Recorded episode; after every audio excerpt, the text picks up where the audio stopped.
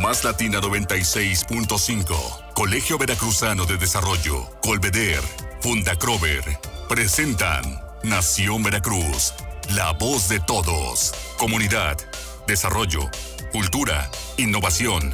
En Nación Veracruz, la unidad de todos.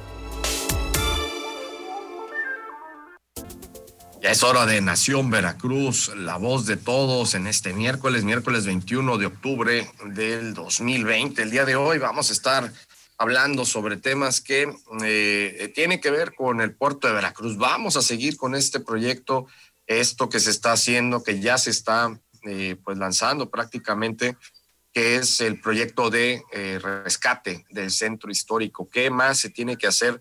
No únicamente es la parte del rescate económico, Sí, y la reactivación económica que se, pues es lo que se ha venido haciendo en estos últimos eh, fines de semana, en estos últimos fines de semana, con los eventos este, cerrando y haciendo peatonal independencia para activar eh, la economía, pero a la vez está todo este eh, proyecto ya bien sustentado de rescate del centro histórico, de poder rescatar todo lo que es el centro y volverlo un polo de atracción eh, turística y sobre todo de lo que más nos importa a todos aquí en, Veracruz, que esté bonito, pero que, que sea algo que eh, genere eh, dividendos, que genere dinero para todos, para poder tener un mayor desarrollo y un mayor bienestar para cada una de nuestras familias. Si el centro está bien, creo que todos vamos a poder estar bien. Miguel Salvador Rodríguez Azueta.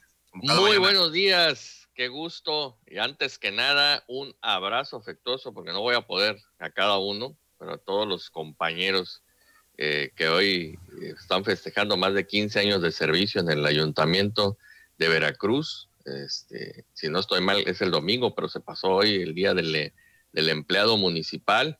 Felicidades a todos y a los que ya cumplieron 15, 25, 30 años. Pues ya en próximos eh, programas estaremos platicando con algunos de ellos, porque así como nuestro invitado de hoy no nos dejará mentir, pues en el pilar fundamental para que se realicen pues todas las obras. Hay quienes a lo mejor estamos en una temporada, pero hay quienes ya llevan 30, 40 años en los municipios y son los que, como dicen por ahí, se la saben de todas, todas. Claro que sí, una felicitación a todos los eh, trabajadores del servicio público. Hoy es el día de el trabajador del servicio público, por supuesto, toda la, la labor incansable que hacen, sin duda alguna. Le damos la bienvenida otra vez en miércoles. Nos habíamos quedado pendientes la, la, semana pasada. No pudo estar con nosotros precisamente por compromisos laborales, pero está aquí ya listo el arquitecto Luis Román Campa Pérez. Él es el director de Obras Públicas del Ayuntamiento de Veracruz para seguir hablando de este proyecto, de este, pues ya plan. Ya hay un plan maestro de rescate del centro histórico. Eh, Luis Campa, adelante, buenos días. Buenos días, me da mucho gusto estar otra vez con ustedes, Jorge, eh, Miguel, gracias por la invitación. Y antes que nada, pues yo también me uno a la felicitación. La verdad es que la gente que trabaja en el ayuntamiento, eh, hay que reconocerlo, sí se la rifa, ¿eh? Sobre todo eh, tenemos compañeros que hacen un trabajo muy callado, no hacen ruido, pero ahí están, sobre todo la gente que está expuesta al clima, los que están en la calle, en las áreas de barrido, en las áreas de bacheo, en la limpieza de canales. Créanme que, su trabajo se nota, pero ellos no se ven y, va para ellos y para todos los compañeros que hoy están festejando eh, o están conmemorando esta celebración y sobre todo a los que tienen más de 10 años de laborar ahí en el ayuntamiento. Muchas felicidades. Claro que sí, nuestro gran reconocimiento para todos ellos. Pues arquitecto, vamos a arrancarnos con, con esto, vamos a continuar con el, el, tema del centro histórico. Sí me gustaría, eh, a ver, sí me gustaría que pudiéramos arrancar con, eh, con esta precisión. Vamos a hacer algunas precisiones. No hay que, eh, no hay que confundirnos ni revolvernos con el tema de la reactivación económica que está partiendo desde el centro histórico con este proyecto ya de rescate del, del centro histórico. Es decir, eh, por una parte se ha venido haciendo este programa de piloto de, hacer peatonal Independencia con miras a reactivar los restaurantes, los bares, eh, eh, los puntos, los comercios ambulantes, incluso los comerciantes ambulantes, los distintos servicios que confluyen en esta zona del centro histórico, del Zócalo, de Portales, para la reactivación económica. Esa es una cosa. Y la otra es ya este plan maestro que ustedes tienen desde el Ayuntamiento de Veracruz, eh, arquitecto, el, este proyecto de rescate del centro histórico. Vamos a empezar con esa precisión para que no, no entremos en confusiones, si te parece. Bueno, mira, son, son dos temas, son dos temas distintos, aunque, se, aunque parezca que es lo mismo, realmente son dos temas distintos. El tema de peatonalizar la Avenida Independencia es un tema que se viene discutiendo desde hace ya varios años. Si, si mal no recuerdo, tiene alrededor de 15, 16 años que se viene pensando en la idea. ¿Por qué razón? Porque precisamente a partir del año 2000 en nuestro país, varios centros históricos se dieron a la tarea de eh, reactivarse, de revitalizarse, de regenerarse. Y hoy tenemos muy buenos ejemplos en nuestro país de, de, casos que nos sirven a nosotros como guía, como modelo. Tal es el caso de Aguascalientes, el caso de Oaxaca, Puebla, la misma Ciudad de México, etcétera. Muchos, eh, no, no es ni uno ni dos, bastantes centros históricos en el país. Y algunos de ellos eh, se han dado la tarea de peatonalizar sus calles principales y sus callejones y han tenido mucho éxito.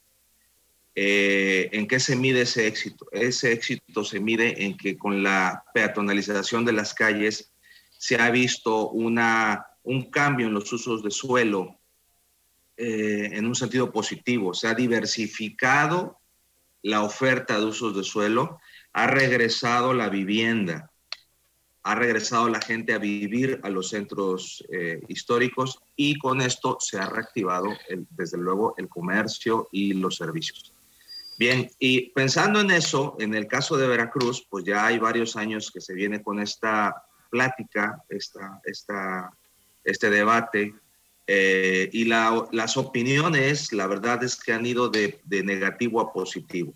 Hace 10 años, creo que la gran mayoría de la gente decía que no, eh, por mucho temor, por, por mucha em, pues más que nada es eso, por el miedo de que lejos de traer un beneficio fuera a perjudicar eh, a sus negocios. ¿no? Me refiero, básicamente me refiero a los comerciantes.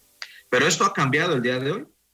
El día de hoy, eh, si podemos revisar la, prensa y los, medios y las redes, vamos a ver que son los mismos comerciantes y las asociaciones que tienen que ver con la actividad comercial y turística en el centro histórico, quienes están eh, proponiendo la idea de que sería bueno peatonalizar Independencia. Bien, debido a esto, hace dos años y medio que inició esta administración, empezamos a revisar qué había, si es que había algo en, en, archivos, para iniciar un proyecto eh, que pudiera servirnos como punto de partida. Ese proyecto, eh, si bien ya lo tenemos, se encuentra ahorita en una fase de revisión en el INA. Es fundamental que tenga la, el visto bueno del INA. No podemos hacer ninguna obra si no tiene el visto bueno del INA. En eso estamos ahorita, con un proyecto para peatonalizar Independencia, en este momento en una primera fase de dos cuadras que van desde Mario Molina hasta Lerdo, pero se cuenta con el proyecto completo para cerrar Independencia desde la calle de Rayón hasta la calle de Lerdo. Nada más que esa fase eh, no la podemos hacer ahorita por cuestiones de presupuesto.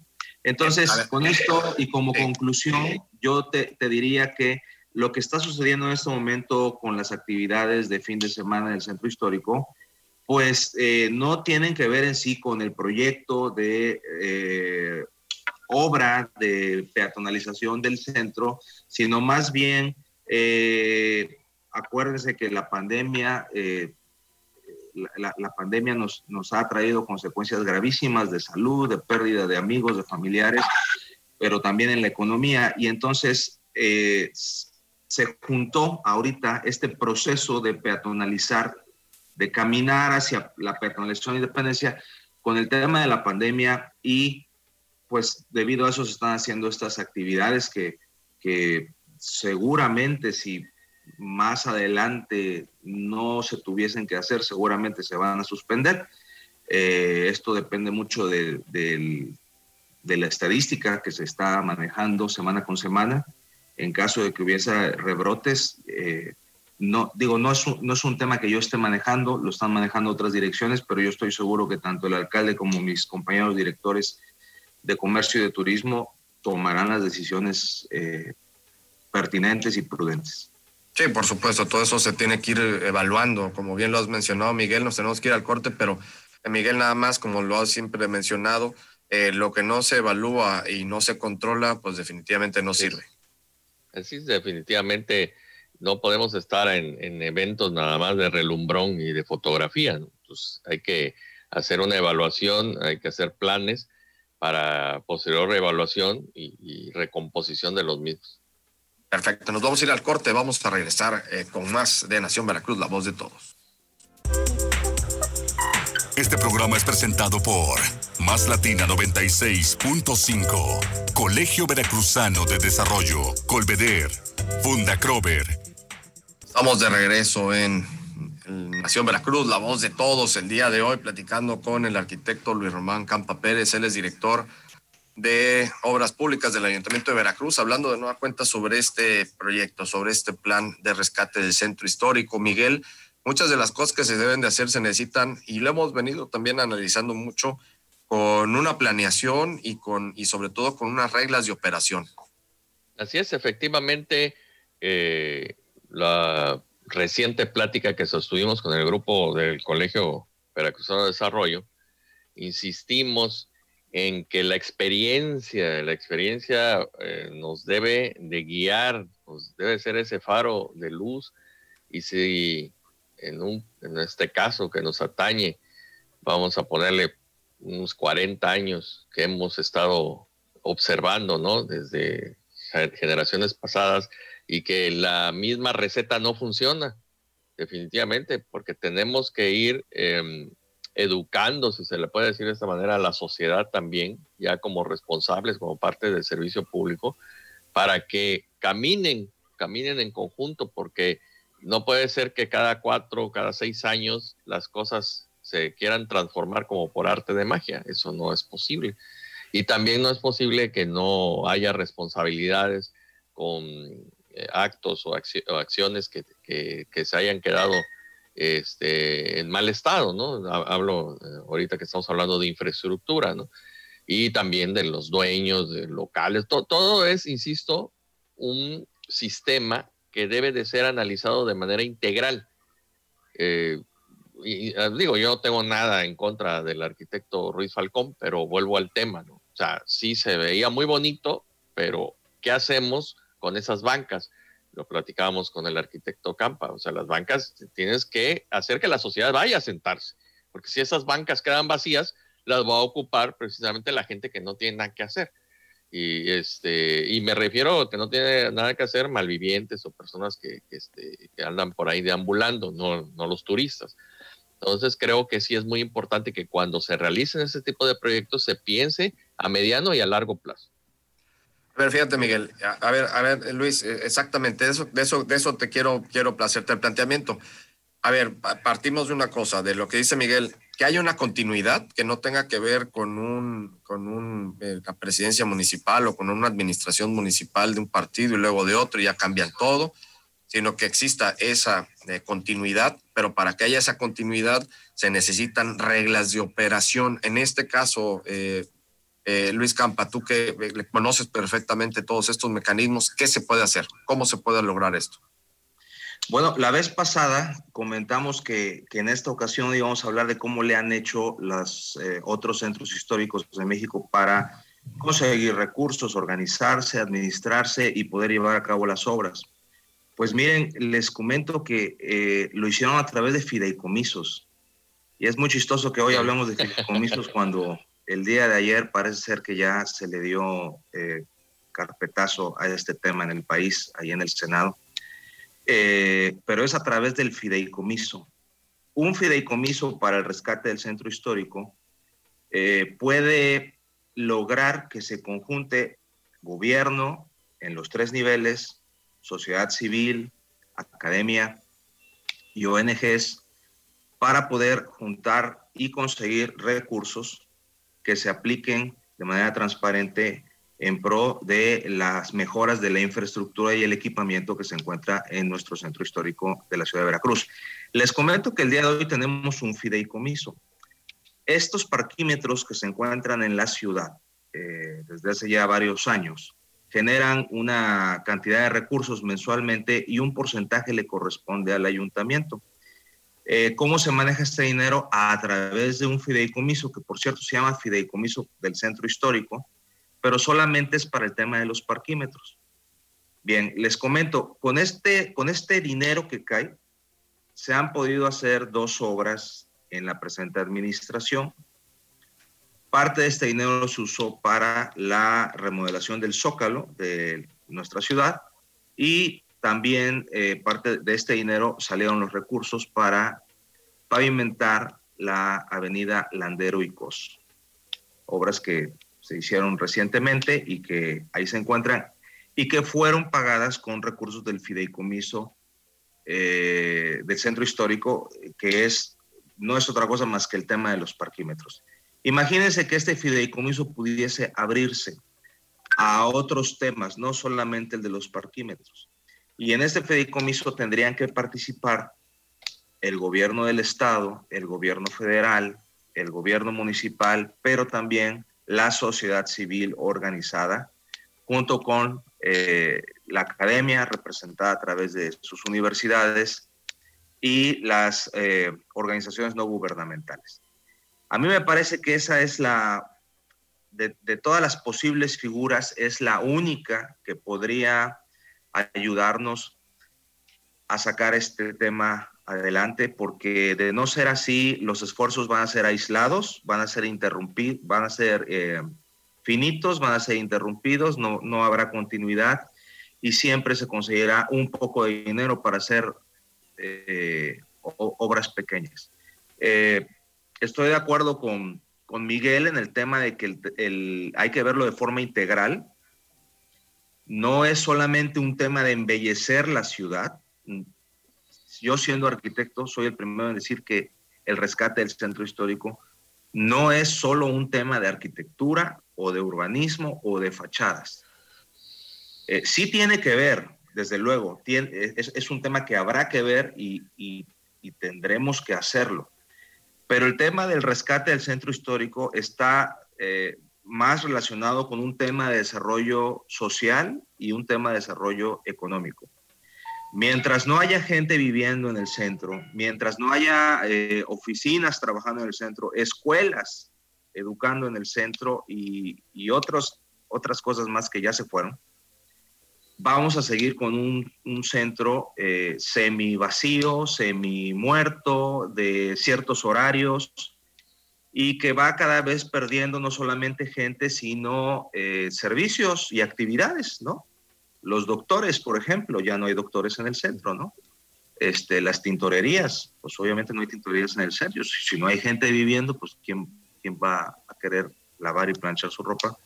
Eh, hay muchas cosas que, que, se fueron del centro y emigraron a otras partes de la ciudad, al norte, al poniente, al sur, a Boca del Río, Alvarado.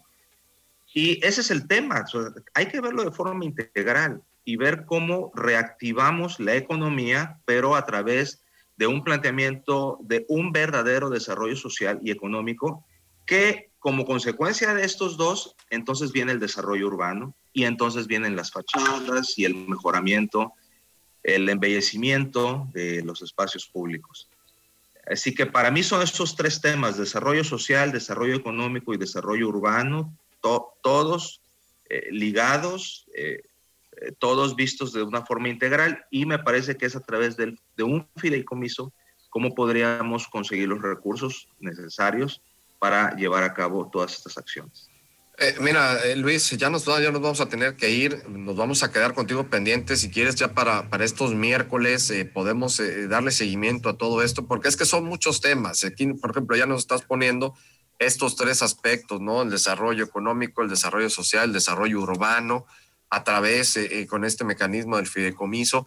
Me gustaría que para la siguiente semana pudiéramos también platicar e incluso de, en esta sumatoria de, de, las distintas organizaciones, como por ejemplo nosotros desde el Colegio Veracruzano de Desarrollo, el Colveder, nos estamos sumando a, a, este proyecto a que se pueda lograr, pero pues también están los distintos organismos, están los, eh, la Canaco, la Canirac, la Asociación de Hoteles y Moteles, de los distintos eh, grupos de asociaciones de prestadores de servicios que tienen que ver con el centro y de mucha gente que aunque no esté agremiada y, no esté unida en, en, alguna asociación civil ni ONG, pero quiere participar, de qué manera se puede también conjuntar eh, esa participación para que todo sea en pro de sumar, no aquí ni que, ni que se sumen o que se quieran buscar protagonismos, porque creo que ese también luego ha sido un grave problema en, este tipo de, situaciones, pero es eh, buscar el bien común y aquí el bien común es que se logre implementar y sobre todo darle cauce a este eh, buen proyecto que sin duda alguna por eso estamos eh, nosotros desde, desde estos micrófonos, desde Nación Veracruz, la voz de todos, desde este programa, incentivando, apoyando y promoviendo el rescate del centro histórico porque sabemos que es fundamental para el desarrollo y el crecimiento, no únicamente de nuestra ciudad como Puerto de Veracruz, ni únicamente de la zona conurbada, del Estado en general, y, me voy a ir más allá, eh, es fundamental también para el desarrollo del propio país por la importancia que tenemos como, como ciudad y puerto aquí en Veracruz. Pues nos vamos a, nos vamos a despedir, eh, Luis Albert, eh, perdón, Luis Román. Campa eh, Pérez, el arquitecto, el director de Obras Públicas del Ayuntamiento de Veracruz. Muchísimas gracias. Eh, si nos permites, la siguiente semana, el próximo miércoles, obviamente que puedas y que te dejen tus actividades eh, profesionales, laborales y, ahí en el ayuntamiento, podamos estar platicando de nueva cuenta con todo esto y darle todo el seguimiento, Luis. Muchas gracias. Claro que sí, Perfecto. aquí nos veremos. Gracias.